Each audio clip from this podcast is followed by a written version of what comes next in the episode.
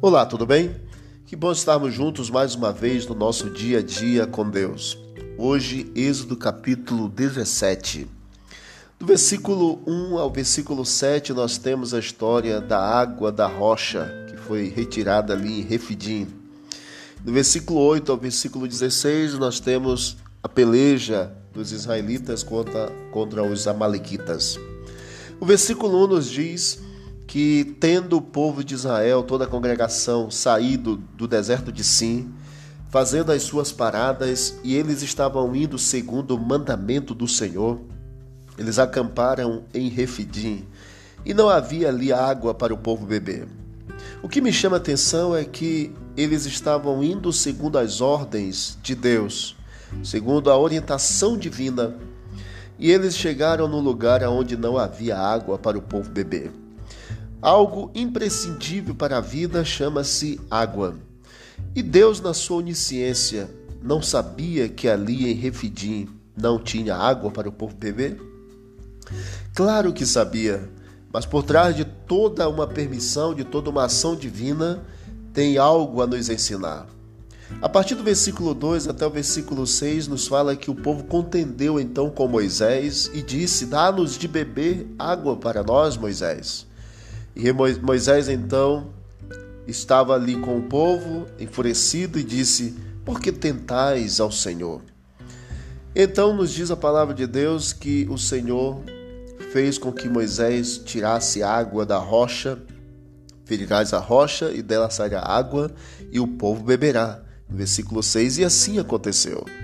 E no versículo 7 diz assim: E chamou o nome daquele lugar Massá e Meribá, por causa da contenda dos filhos de Israel e porque tentaram ao Senhor, dizendo: Está o Senhor no meio de nós ou não? Houve exatamente aqui a murmuração, e na murmuração contra Moisés e contra o próprio Deus, houve também uma tentação do povo de Israel. Qual foi a tentação do povo de Israel? Eles duvidaram da presença de Deus entre eles. Mesmo vendo o milagre do maná, o milagre da passagem pelo Mar Vermelho, mesmo vendo todos os milagres ali antes da saída no Egito também, aqui em Refidim diz a Bíblia que eles duvidaram da presença de Deus. Trazendo para mim para você nesta manhã, nesse dia, Será que às vezes nós duvidamos da presença divina na nossa vida? Você sabia que duvidar da presença de Deus é tentar ao Senhor? Nós não podemos e não devemos tentar ao Senhor, porque a promessa bíblica de Mateus capítulo 28 é que o Senhor estará conosco todos os dias até a consumação dos séculos. E antes do Senhor Jesus subir aos céus, ele falou: Eu vou, mas não vos deixarei órfão. Eu vos enviarei o Consolador que estará para sempre convosco. Nesta, nesta hora eu digo para ti com toda a sinceridade do meu coração e bíblica, é que Deus está nos momentos mais calmos da tua vida, como também está nos momentos mais difíceis e turbulentos que você passa. Ele se faz presente aí do teu lado. Busque o Senhor enquanto você pode encontrá-lo, e ele vai abençoar e cuidar de você. Que nesse dia nós não duvidemos da presença divina conosco, que Ele está ao meu lado, ao teu lado, te ajudando a vencer as batalhas da vida.